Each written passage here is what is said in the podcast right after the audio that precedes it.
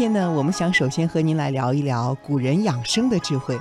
首先想和您分享的是古人的生死观，可能您会有些意外。谈养生，一般我们第一时间想到的都是食疗啊、作息呀，怎么聊起生死了呢？其实，在著名学者汤一介看来，对生命有限的认识，恰恰是古人养生的起源。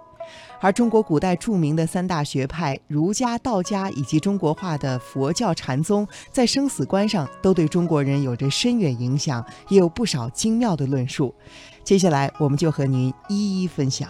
我们先来说说儒家的生死观：道德超越，天人合一，苦在得业之未能尽。儒家的生死观的基本的观点呢，就是死生由命，富贵在天。因此啊，他重视的是生前而非死后。孔子说：“未知生，焉知死？生时应尽自己的责任，以努力追求实现天下有道的和谐社会的理想。人虽是生活在现实社会当中的有限之个体，但却能通过道德学问之修养，就是修道尽德，而超越有限之自我，以体现天道之流行。”正所谓天行健，君子以自强不息。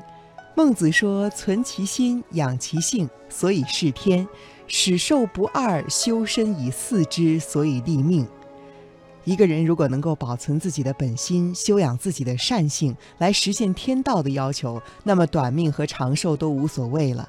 但是一定要修养自己的道德和学问，这样子就是他看来的安身立命，可以达到天人合一的境界。这种天人合一呢，就是人生的不朽。因此，儒家认为，虽然人的生命有限，但是精神可以超越有限，以达到永垂不朽。所以有“冬夏四时行耳，故生死之状虽异，所呃其安所欲之一也。太上有立德，其次有立功，其次有立言，虽久不废，此之谓不朽。明朝的一位儒者罗伦有这样的话，他说：“生必有死，圣贤无异于众人。死而不亡，与天地并久，日月并明，其为圣贤乎？”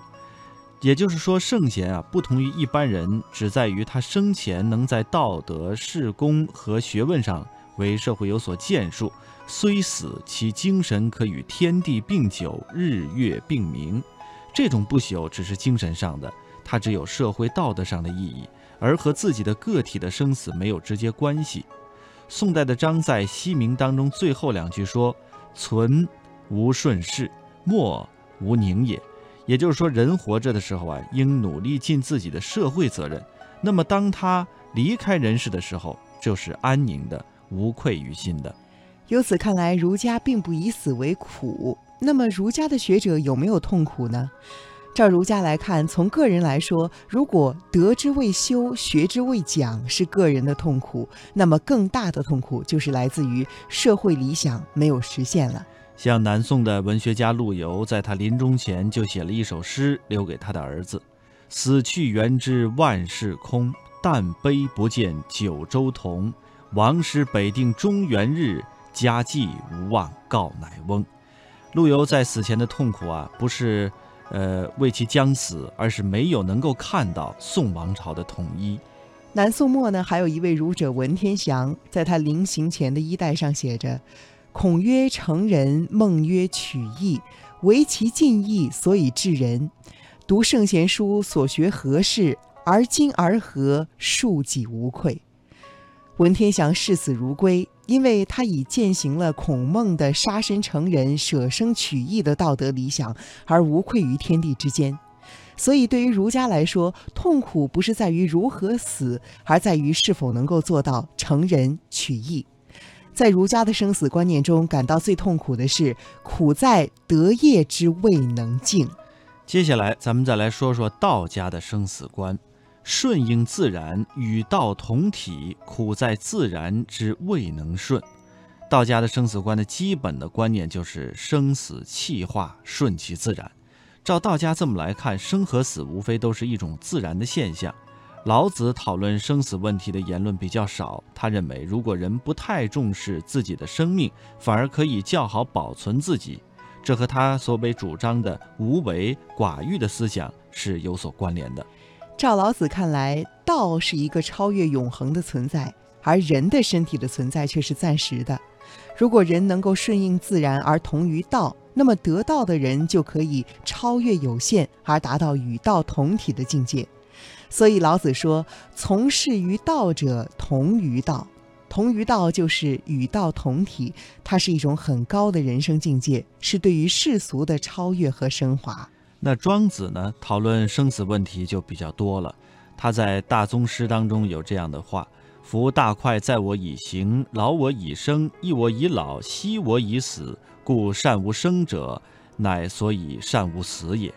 生老死，这都是自然而然的；死不过就是安息。进而庄子认为，生死无非是气之聚和散。所以呢，他也经常在很多文章当中说，比方说在《知北游》当中，他提到：人之生，气之聚也；聚则为生，散则为死。若死生为徒，无又何患？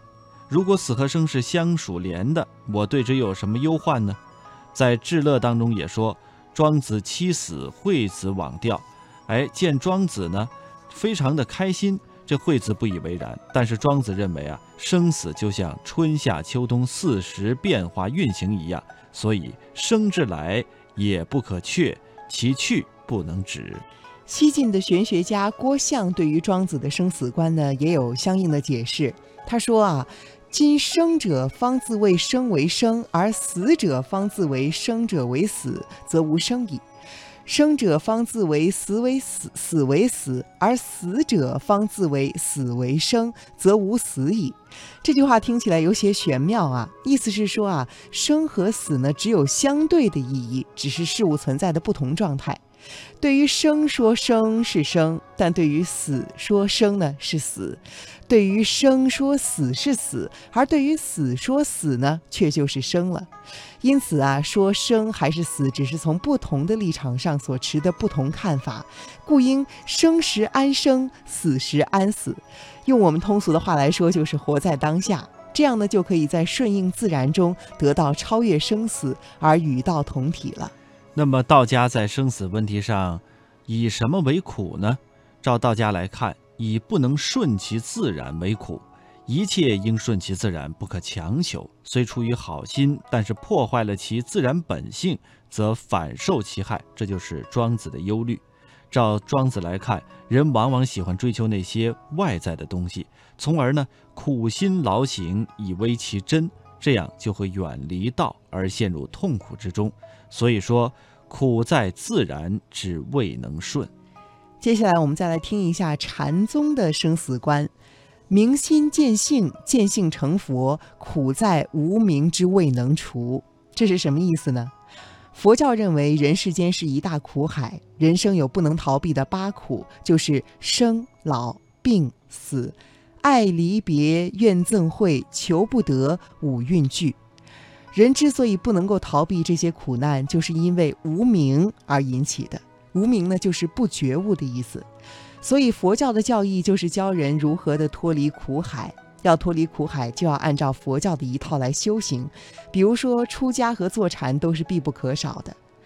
佛教传入中国，经过五六百年，在中国形成了和中国传统文化相结合的若干个宗派，其中呢，以禅宗的影响最大。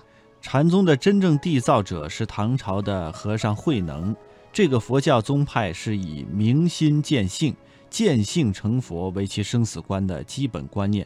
慧能认为，佛性就是人的本心或者是本性，明了人之本心，也就洞见了佛性。那么，照就照慧能来看呢，佛性又是什么呢？佛性就是每一个人的内在生命。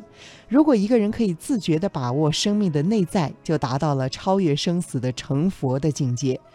那么，要用什么样的方法达到这种境界呢？禅宗立下了一个直接简单的修行法门，这门法就叫做以无念为宗，也就是以无念作为教门的宗旨。所谓无念，并不是百物不思，念尽除却。不是对任何事情都不想，而是在接触事情的时候呢，自己的心不会受到外界的任何影响。因此啊，人并不需要离开现实生活，也不需要坐禅、读经、拜佛等等形式上的这些东西，在日常生活当中照样可以达到超越生死的成佛境界。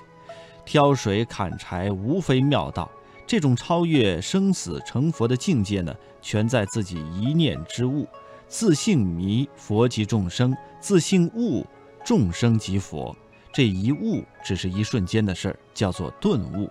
瞬间的这种克服无明，也就是对于佛理的盲无所知而达到永恒的超生死的境界，这就是禅宗所谓追求的成佛的境界。